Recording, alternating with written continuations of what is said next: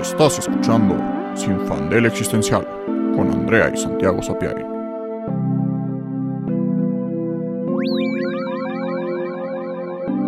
En el episodio de hoy, ¿eres un fracaso?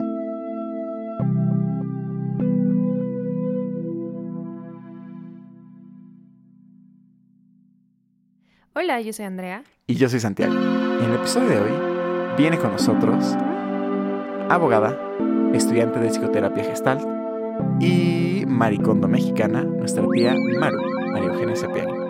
Hola, ¿cómo están? Pues el día de hoy quiero platicarles sobre el talento. Eh, últimamente he pensado mucho en que todos los seres humanos tenemos no un solo talento, muchísimos talentos. El tema es que a lo largo de nuestra vida no los descubrimos todos. Y por otro lado, el talento, por el simple hecho de ser talento, no funciona, porque hay que desarrollar las habilidades inherentes al mismo. Y entre los logros que podemos llegar a tener en relación con nuestros talentos, hay un espacio donde si no tenemos esta energía, esta fuerza de voluntad, esta perseverancia para llegar a, no hay manera que lleguemos. Es decir, entre lo que tenemos y manifestamos está la brecha. Y veo como muchas personas que triunfan y tienen logros, creemos que fue muy fácil. Y, inclusive en, antes hablábamos de profesiones como un médico, un actor, un cantante, un abogado, pero, bueno, los deportistas, pero en realidad todas las personas que llegan a cosechar se esforzaron muchísimo. Y lo que no entendemos es que si nosotros no nos autorregulamos y somos constantes y tenaces, no podemos llegar a cosechar. Sí, claro, vemos muchísimos casos de personas que tú dices, es que tienes un potencial impresionante, ¿no? O sea, podría ser A, B, C, lo que tú quieras, pero no tienen esa pieza clave que necesitas como para llegar a explotar ese talento, ¿no? O que incluso dentro de ti, este, tienes muchas aptitudes, ¿no? Como dices, no es que un ser humano pues nazca y ya mágicamente es bueno en X o Y. A lo mejor tienes una afinidad por, no sé, o sea, pensando en deportistas, como decías, en Michael Phelps, que claramente su cuerpo tiene ventajas sobre eh, otras personas que a lo mejor podrían esforzarse lo mismo que él y nunca llegar a lo mismo, porque él sí tiene un cuerpo que pues es más grande, que tiene mayor capacidad pulmonar, etcétera. Pero pues si Michael Phelps hubiera nacido y, hubiera crecido sin esa como ambición o impulso de dedicarse a la natación, o a lo mejor nunca se le hubiera ocurrido, pues no sería Michael Phelps. O sea, solo porque tengas una afinidad a algo no significa que la vida mágicamente te empuja a que hagas eso. Claro, porque existe como este mito del talento de que, ay, naces talentoso y te quedas talentoso y, y ya, y que justo la gente que ha sido exitosa es porque es talentoso. Ves a Natalie Portman y dices, no manches, es que es una actriz talentosísima y, es que, pues claro, nació para eso, wow. Y Michael Phelps y, gente como justo casos de éxito de, de, gente talentosa, como le adjudicamos todos los logros al talento y, y no pensamos en todo lo demás que tuvieron que hacer para llegar ahí, o que igual y ni siquiera fue un talento, en el sentido de que justo fue una predisposición, igual y, digo, no sé, pero igual y Natalie Portman nació y era una terrible actriz, pero le gustaba y se metió y estudió y hizo cosas y ya, se volvió una excelente actriz. Ah, pero es exactamente eso, eso iba a decir. ¿Qué es más importante, el talento o el esfuerzo? Mi punto de vista es que es más importante el esfuerzo que el talento, porque hay personas que son triunfadoras, no es que no tengan talento, pero no son tan talentosas. Lo que tienen es una perseverancia y una fuerza de voluntad brutales. E inclusive, comentabas que, eh, que hay personas que que podrían, por ejemplo, no ser tan talentosas, lo vuelvo a repetir, pero lo que pasa es que realmente no, no, no, no se traban o se, o se preocupan por demostrar a, a, los demás su vocación profesional, simplemente son luchadores. Y eso es sumamente importante en la vida. O sea, si no eres luchador, no sales adelante. Y hoy en día que veo que hay pues tantos caminos por los que transitar para llegar a, a la cima, las personas definitivamente justificamos diciendo, ah, no, es que, por ejemplo, Michael Phelps este, tiene un cuerpo súper atlético, por eso él pudo triunfar. Es que nosotros no somos, no tenemos como, eh, no sé, no tenemos ese, esas características. Y sí, sí tenemos las características. Lo que no tenemos es la energía para hacerlo. Siento que sí, en parte, pero también o sea, por ejemplo, una, una, un caso súper claro, ¿no? Tú eres chiquita, ¿no? Entonces, si te pongo a ti contra Michael Phelps, pues jamás, ni aunque le des el 100, te vas a comparar. Y digo, no, no me refiero a que entonces no podrías, este, ser muy buena en natación, porque sí podrías. Pero también creo que hay como una parte eh, que lo platicamos en un episodio de los primeros como sobre, ¿cómo se llamaba? El del trabajo y el mm, esfuerzo y bueno, X, en un episodio muy al principio, hace como un año, platicábamos de que hay como una idea en nuestro mundo y en el sistema capitalista de que siempre, o sea, como que tienes que tener un sueño y que ese sueño lo tienes que alcanzar y que hay como, o sea, que siempre, como que eres capaz de todo y en realidad creo que no. O sea, creo que sí eres capaz, como que las posibilidades sí son infinitas, pero tienes que escoger algo y justo dedicarte a eso. O sea, tienes como que no puedes hacer todo al mismo tiempo, ¿no? No puedes ser este Michael Phelps y Natalie Portman y Van Gogh y todo, ¿no? A la vez, porque aunque tengas las aptitudes, pues no se puede, no hay tiempo. Este, pero además que nosotros, o sea, viéndolo desde una perspectiva como más social, pues hay personas que tienen más eh, privilegios que otras, ¿no? O sea, hay gente que nace en una situación que le permite explotar esos talentos y que le permite llegar a eso y personas que van a tener como muchísimos más obstáculos, ¿no? Sí, claro, el contexto es súper importante y pues todos tenemos un contexto, pero dentro del contexto lo importante es que entendamos que si no nos esforzamos, no llegamos a ningún lado. Aunque tengamos de verdad todos los talentos del mundo, o también le podemos decir vocación profesional, porque la vocación profesional no solo tenemos una, tenemos varias. Y eso pasa cuando eres más grande, que acabas estudiando, estudias una cosa y acabas dedicándote a otra. Y le pasa a muchas personas, o quien ya no trabaja porque puede, tiene libertad financiera y se dedica a ser pintor Sí, mi, papá me lo ha dicho muchas veces, que es como, pues él, o sea, dice, pues si yo no trabajara ahorita, yo a lo mejor tomaría clases de canto y de piano. Y ni al caso, mi papá es ingeniero. Bueno, eh, sí, o sea, licenciado en sistemas.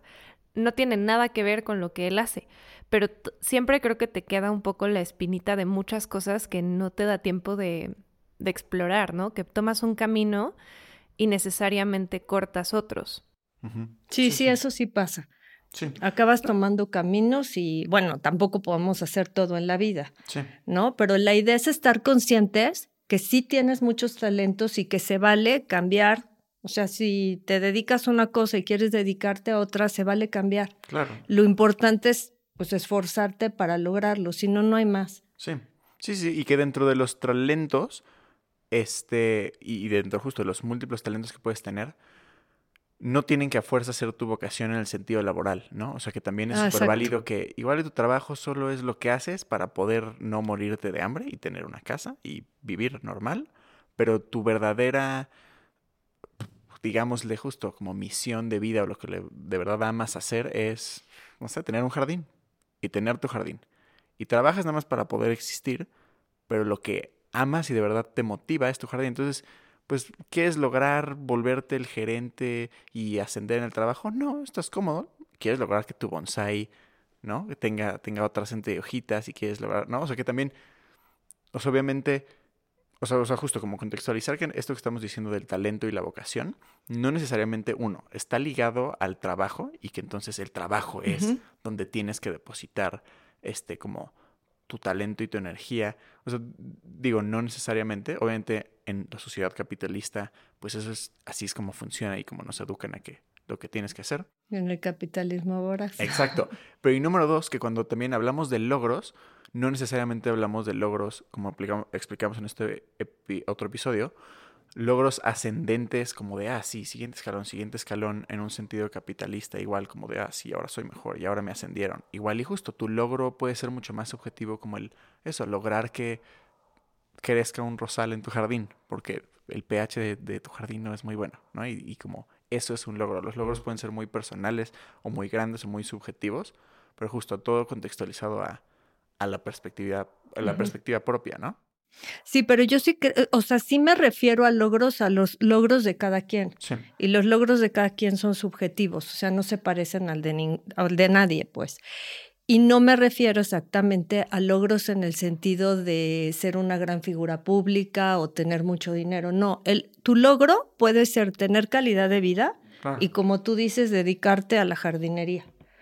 O, o dedicarte a la pintura o dedicarte la mayoría del tiempo a leer. Siempre. Claro, Porque hay personas que no les importa tener mucho dinero. Mientras tengan lo suficiente, la canasta vacía, están contentos. Entonces creo que eso es sumamente importante. Y tú, Andrea, comentaste algo.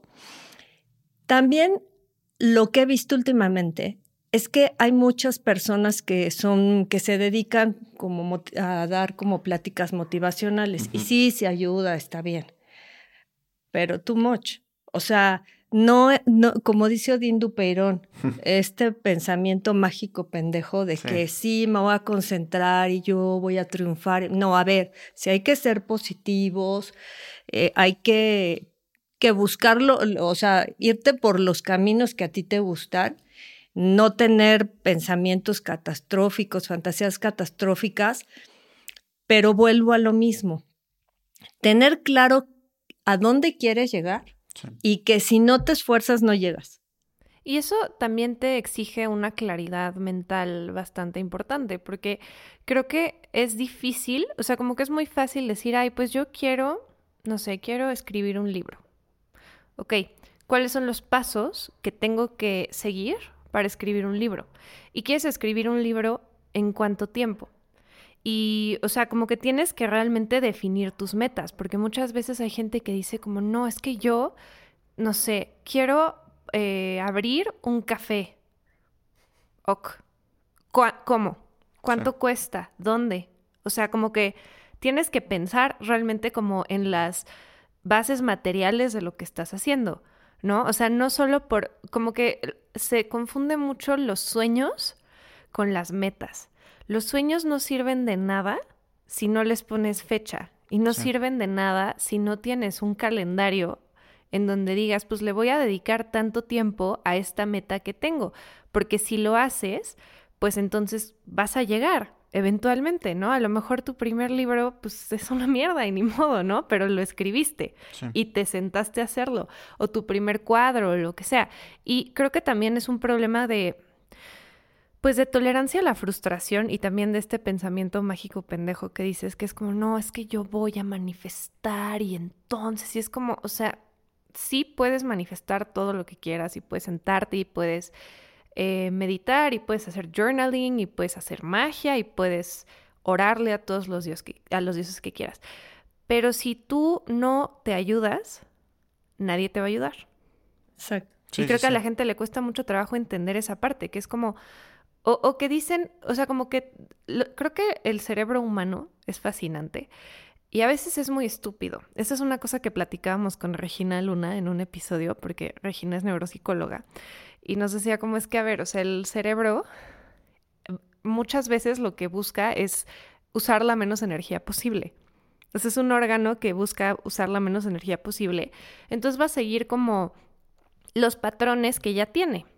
¿No? O sea, los patrones que tú desde niño has seguido en tu vida y en tu pensamiento, pues son los que va a seguir tu cerebro. Entonces es muy difícil, o sea, yo lo que he pensado es, cuando crecemos tenemos pues la educación básica, ¿no? Desde primaria hasta prepa.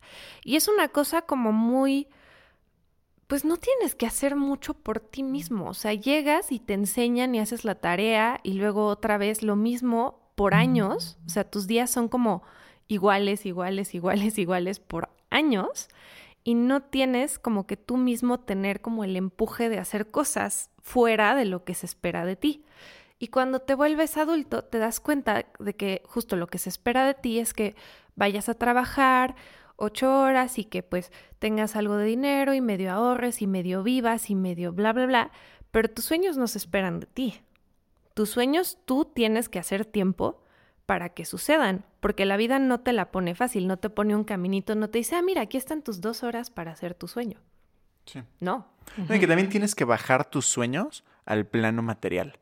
Porque, por ejemplo, el ejemplo de escribir un libro. Quiero ser un escritor y quiero escribir un libro. Ok, va ese sueño. Pero bajándolo al mundo material, ¿quieres editar tu manuscrito 20 veces? ¿Quieres ir a 30, este, este, ¿cómo se llaman? Publishers, este, editoriales. editoriales, a que te digan que no, que no está bueno. ¿Quieres pelearte cinco años para que alguien por fin diga como, bueno, igual y si tienes talento como escritor, ¿eh? y te agarre tu libro? ¿Quieres tener reviews de una estrella y gente que diga como, puta, qué basura? Probablemente no. Son, cosas que no quieres si lo que quieres es escribir un libro, es escribir un libro, pero son cosas que tienes que hacer para poder escribir un libro. Y siento que eso es lo que pasa muchas veces con los sueños, que yo digo, ay, quiero ser un director famoso de cine, pero a la hora de bajarlo al mundo material, para ser un director famoso de cine, tengo que hacer cierto, una serie de pasos que varios de esos probablemente son incómodos y son pasos que no quiero hacer, y entonces digo, pero este no es mi sueño, pero entonces ya no quiero hacer esto.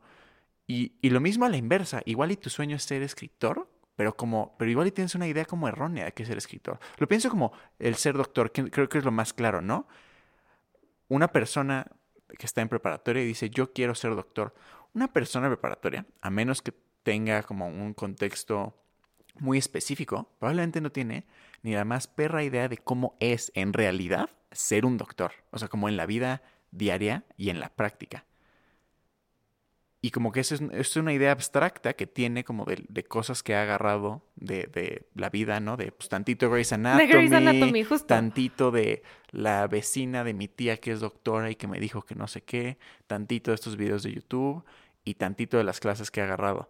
Pero en realidad como que la, la realidad práctica y real de lo que es ser doctor o de lo que es ser lo que sea, pues ninguno lo tenemos. Como que también vas descubriendo si tu sueño en realidad es tu sueño ya puesto en la vida real, ¿no? Sí, pero mira, ahí hay tres cosas. Cuando hablas del libro, vuelvo a lo mismo. ¿Estás dispuesto a esforzarte? Claro. O sea, esforzarte no, no nos salvamos. No, no, no. Dos, muchas veces eliges, entre comillas, tu sueño, porque ahorita hablamos de este tema, porque hoy más que nunca aunque hagas el gran esfuerzo, pero todos nos comparamos, porque los medios de comunicación, las redes sociales es lo único que hacen. Entonces, aunque no quieras, en el inconsciente te comparas. Entonces, pues hablas de un médico que está en la fantasía de que cree que va a ser como un episodio de Grey's Anatomy. Y no es eso. Entonces estás perdido. Entonces vuelvo a lo mismo. Compararte, esforzarte bueno, al revés, esforzártelo es lo que necesitamos hacer, no compararte nunca, porque te repito, cada quien tiene sus, sus propias metas, sus propios objetivos, y todo es subjetivo, todos percibimos diferente. Entonces tienes toda la razón, pero yo sí concluyo que el esfuerzo es bien importante para que puedas manifestar tus talentos y llegar ahí. O sea, no hay manera que, que, logres algo si no te esfuerzas. Y más en el mundo que vivimos que es tan competitivo. Sí, y también creo que no, o sea, el tema con esforzarse es que tenemos ahorita, creo que por las redes sociales y también por cómo el mundo funciona ahorita, que justo lo que decíamos del capitalismo voraz, una, un problema de querer todo inmediatamente. O sea, ni siquiera de una forma consciente, sino tu cerebro está acostumbrado a tener satisfacción inmediata todos los días. O sea, abres TikTok o abres Instagram o lo que sea y es ves una cosa tras otra, tras otra, tras otra y son como hits de dopamina, ¿no? Que es como, ay, qué padre, qué padre, ay, sí, un perrito, ay, no sé qué, todo en segundos. Y entonces tu cerebro se vuelve adicto como ese rush de, de conseguir todo rápidamente. Entonces los planes a largo plazo se vuelven muy complicados porque también tenemos un tema con cómo percibimos el tiempo, ¿no? O sea, em, no sé, decir eh, que en cinco años, este vas a lograr X o Y, dices, no manches, en cinco años, o sea, eso es lo más lejano posible, ¿no? O sea, eso no, no lo veo como algo que me va a pasar a mí. O sea, le va a pasar a, la yo del futuro, pero no lo ves como algo cercano. Y más cuando eres joven, o sea, cinco años o diez años, dices, puta, o sea, es, es muchísimo, ¿no? Entonces, planear cosas a largo plazo se vuelve difícil porque sabes que no vas a ver los frutos de eso en mucho tiempo y tu cerebro no, como que no acaba de comprender por qué haces lo que haces y no tienes resultados inmediatos. Y eso para mí es un tema simple de percepción, porque si cambias el foco, pues sí sabes que es a largo plazo, pero no lo ves tan largo. Y también ahí está el enfoque. El tema que dices de estar viendo todo el tiempo redes sociales y todo es inmediato, es inmediato, pero nada tiene contenido. O sea, no estás enfocado en ti, estás enfocado, estás, estás en, el, en el exterior y estás en la vida, entre comillas, porque también para mí es falsa, de todo lo que ves en las redes sociales y no estás en ti. Entonces, vives sin planear nada y no es que no vivas el presente y el aquí y el ahora, cosa que hay que vivir en el presente y es lo que tenemos, pero también hay que ser realistas, o sea, hay que ir planeando e ir tratando de llegar, de lograr tus metas, tus objetivos, que finalmente, pues sí, siempre es a mediano o a largo plazo, porque también hay cosas que no hay manera. O sea, es como un niño, a los bebés, que los metías a nadar a los dos, tres meses. El niño va a aprender a no tenerle miedo al agua y a no respirar bajo el agua y nada más va a salir, pero no va a poder nadar porque su coordinación motriz, tanto fina como gruesa, tiene un desarrollo, tiene un tiempo. Entonces yo digo que el timing de la vida para todo, ese sí es un misterio, porque no es, no solo es de acuerdo a tus capacidades físicas, también es porque la vida a veces te toca que te llegan las cosas antes o después. Y eso también lo podemos unir a todo esto. El saber esperar, el saber el, entender que hay cosas que se dan a mediano o a largo plazo y el enfocarnos, porque si también no te enfocas porque estás distraído en todo lo que hay en el exterior y además comparándote, pues no llegas a nada. Y eso lo veo con personas jóvenes, así como veo unos bastante enfocados y que saben lo que quieren y, ahí van, alcanzando sus metas, repito, que no, no, no, no las vamos a monetizar.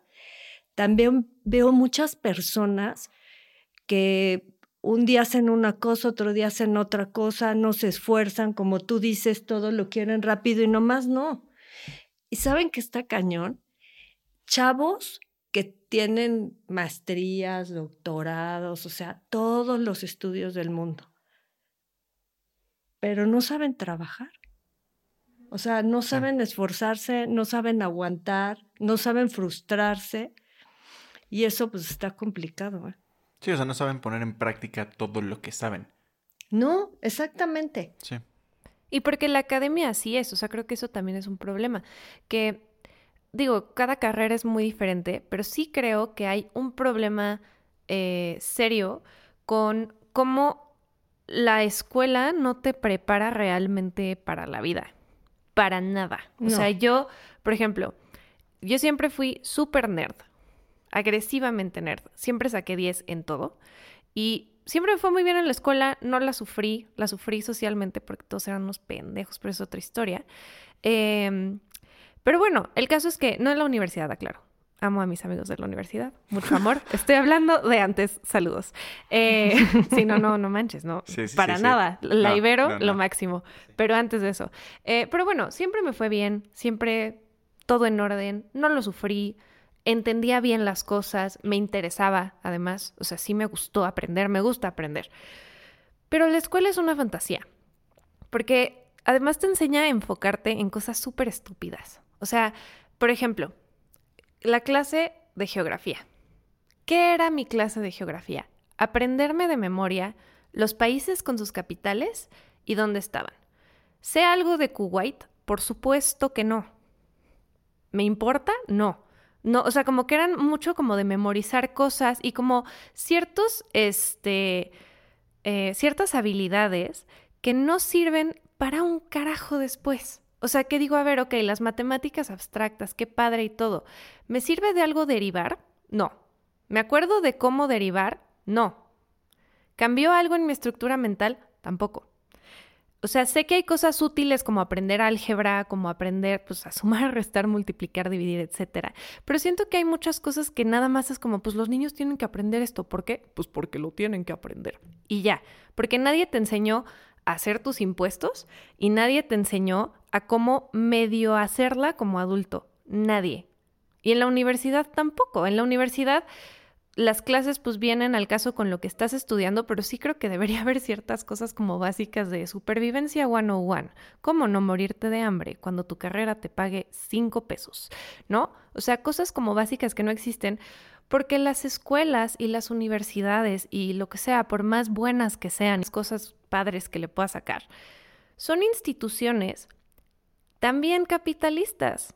Son No, bueno. instituciones por las que pagas una la nota para tener clase de desarrollo humano en sexto semestre de la carrera, cuando ya tienes una carrera de humanidades, que es como, pues no mames, ya toda mi carrera es de estos, estoy pagando esta clase nada más para ver a los ingenieros llorar o qué. O sea, neta no lo estoy entendiendo. Entonces, creo que también es eso, que, que como que no los puedo, eh, como que ni siquiera los puedo culpar a esas personas que se han dedicado tanto tiempo a la academia y que salen y no tienen ni idea de qué hacer, porque pues obvio, ¿no? ¿De dónde? O sea, ¿de dónde aprendes a justo a trabajar? O sea, Sí. yo me acuerdo que cuando salí de la carrera, y digo porque ya había, ay Dios, lo siento, ya había trabajado antes y había hecho cosas, pero de todas formas es un proceso totalmente diferente. Y si no eres una persona adaptable, que creo que es lo más importante, la verdad no la armas porque no te enseñan a hacerlo. Exacto. Y que al final es parte del gran mito de la escuela, que la escuela te vende la idea de que mientras mejor seas en la escuela, mientras más aprendes, mientras más estudies, mejor te va en el mundo real y en la vida ra- laboral. Y me imagino perfecto a miles de estas personas con un chorro de estudios que salen de la licenciatura y están en el mundo un ratito y dicen como, hijo, no, está difícil, no me están contratando, como que esto no está funcionando, me ha de faltar una maestría.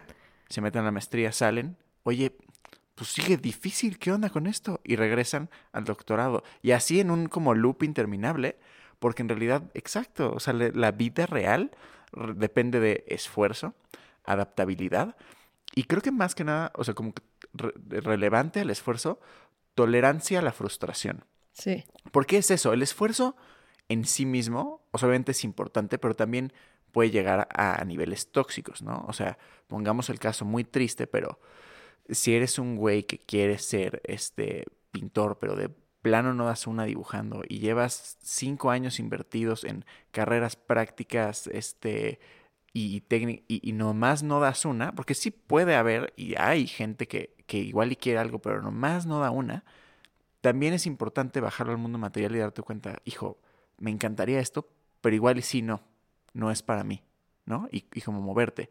El esfuerzo siento que tiene más que ver con, con justo, con, con sí, sí, obviamente dedicarle energía y tiempo a, a talentos o afinidades, sueños o metas, pero también tener como justo esta mente clara para poder detectar que sí, está, que sí estés teniendo un, un progreso, ¿no? Personal, al menos.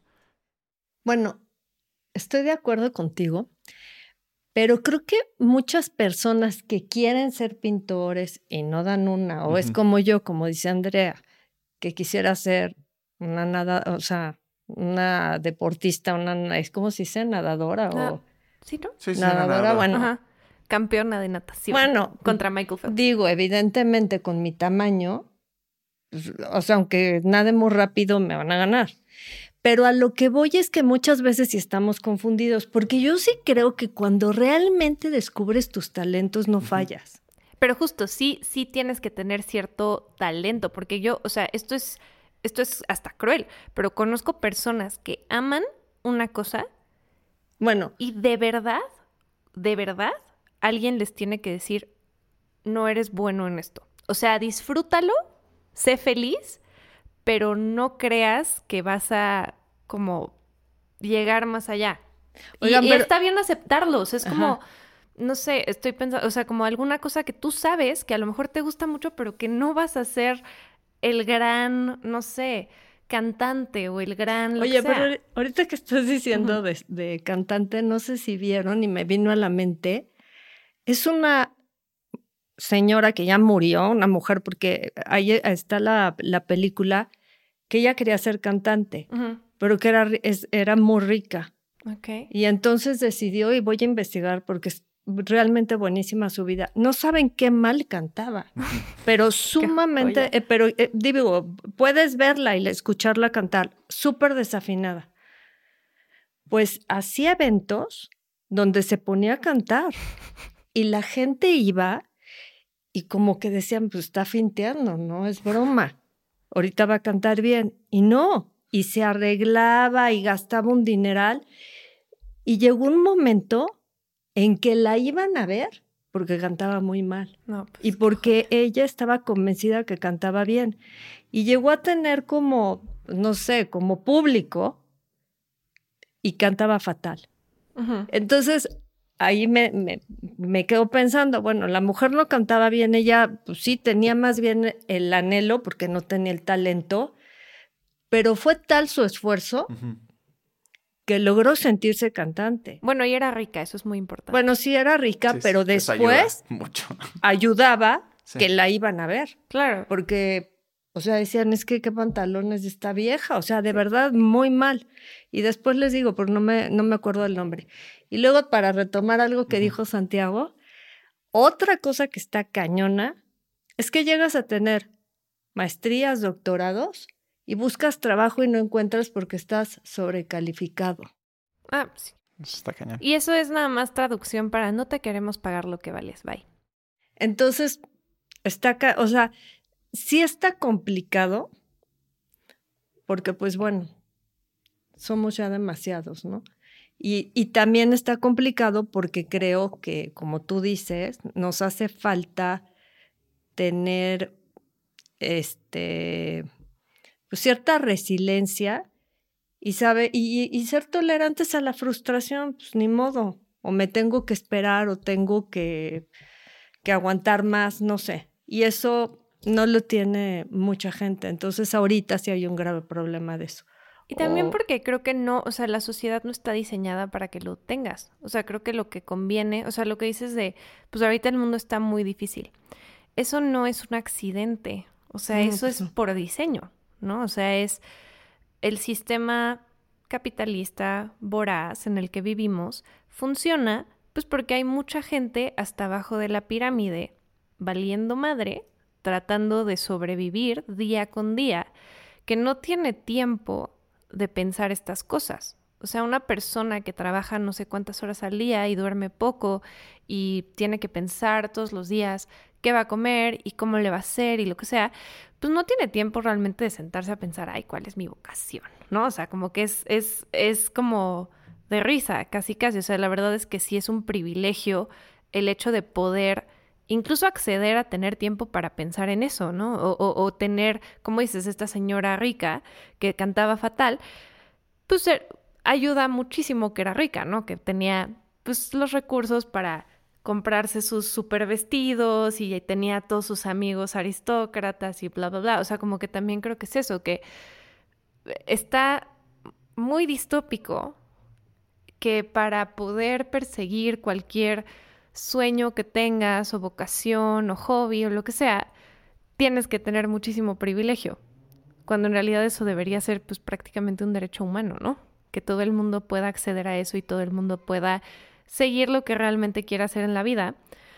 Pero pues es prácticamente imposible y que incluso, o sea, creo que aplica mucho lo que estamos hablando para como pues personas que tienen todos los privilegios y no los aprovechan. No. O sea, eso sí es, lo, que, lo que, digo. A ver, o sea, no sé, por ejemplo, gente, no sé si ubican el término este nepo baby, como de nepotismo, ¿no? Los que, por ejemplo, ves Hollywood y dices, no más, son unos súper chingones, ¿cómo llegaron ahí? Y el, no sé cuál sea el porcentaje, pero muchísimos son hijos de actores que ya estaban establecidos, o de productores, o de gente súper rica que vive en California y que tiene todos los contactos del mundo y que pues se van a desayunar con Steven Spielberg y así. Y es como, pues sí, güey, obviamente la ibas a armar. O sea, si no la armas es que estás imbécil. O sea, lo tenías ahí. Y la mayoría de la gente no vive en ese privilegio, pero también en un privilegio más accesible, el decir, a ver, tienes a tus papás, tienes casa, tienes comida, tienes tiempo, o sea, no tienes que trabajar mientras vas a la escuela. Eh, te puedes pagan, ir a la escuela. Puedes ir a la escuela, te pagan la escuela, vas a escuela privada, bla, bla, bla.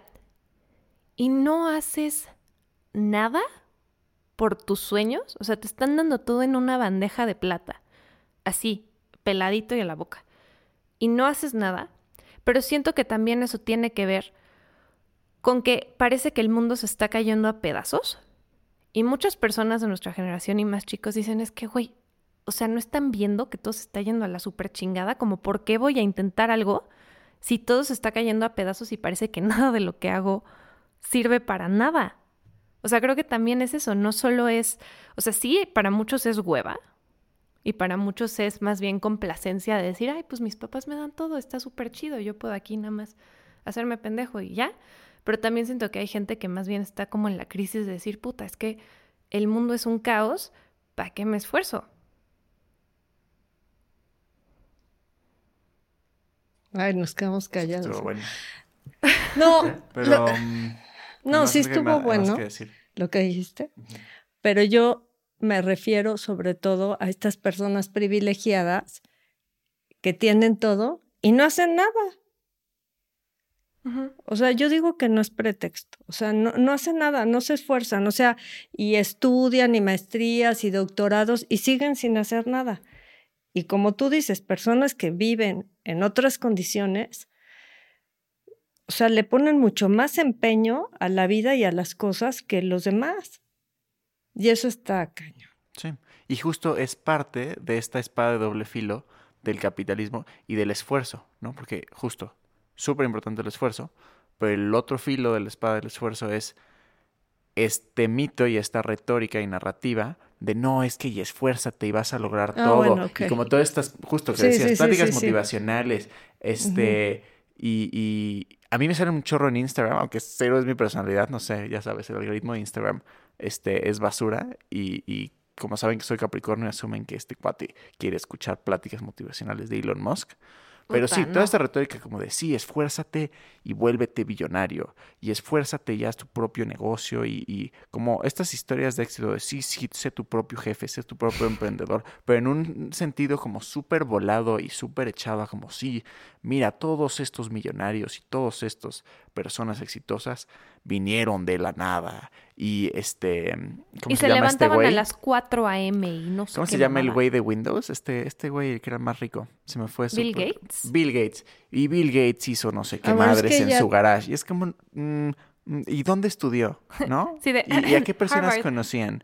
Exacto. Y, ok, si estudió en Harvard, ¿a quién conocía? Ay, y luego Elon Y- Musk, por Elon Dios. Musk, eso, eso estoy traumada porque mi ex, que no puede escuchar esto porque no hablo español, entonces me vale madres.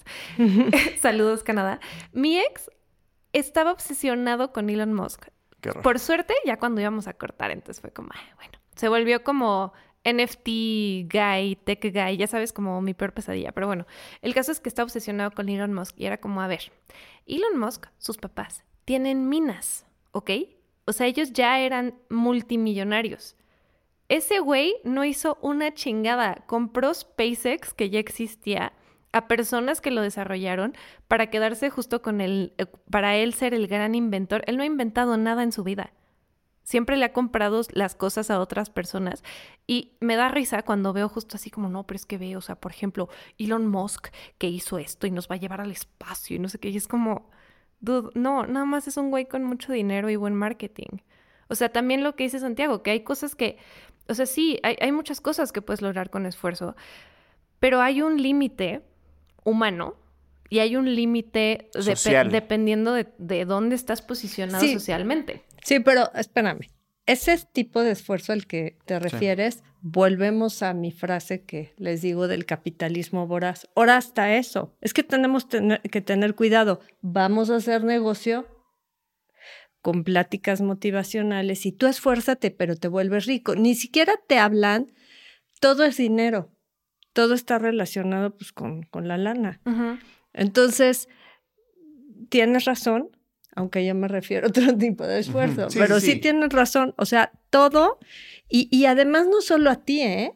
A mí en Instagram también me llegan, o sea, de repente digo, a ver, alguna fotito de algo, no, ya no hay nada. Todos son este anuncios. No, todo es medita, pero ya es negocio la meditación. Eh, no, no, sí, no. Pláticas motivacionales. Sí, él manda a todo mundo a la fregada, a tus hijos, a tu familia, todo, porque tú tienes que ver por ti. Y yo, o sea, ¿qué les pasa? Y así estamos, ¿no? Y por tanto, no sé, no me acuerdo, por 100 pesos, eh, ya sabes, te, te avientan un speech. O sea, dices, bueno, Dios, ¿qué es esto? Pero vuelvo a lo mismo. Claro, y justo, porque al final la pirámide capitalista funciona si la base cree que mediante un esfuerzo sobrehumano va a poder llegar hasta arriba. Porque entonces, con esa lógica, pues el, ciclo capitalista sigue funcionando. Y, y la cima de la pirámide sigue consiguiendo trabajo explotado de la base. Una base que se explota a sí misma con el mito del esfuerzo. Exacto, y es la meritocracia. Ese es el mito de la meritocracia, porque no solo es que la base se siga autoexplotando para llegar a ese este sueño guajiro de que vas a ser millonario si trabajas un chingo, que no es cierto, sino que además creas en la mente de todos que las personas que están hasta arriba merecen estar ahí. Porque nunca te vas a rebelar contra alguien que tú crees que merece estar donde está. Y en la mayoría de los casos no es así. O sea, un caso muy claro, ve a cualquier universidad privada y pregúntales cuándo se descubrió América. Sí, sí, sí. Y pregúntales, o sea, o justo, vámonos a Gringolandia y, y pregúntale a personas súper ricas que si África es un continente o un país y te vas a sorprender. La gente que está hasta arriba no es necesariamente más inteligente, ni necesariamente mejor, ni nada, pero pues tenemos que crear ese, esa idea para que la gente siga aceptando su explotación con la fantasía de que algún día ellos también van a ser millonarios.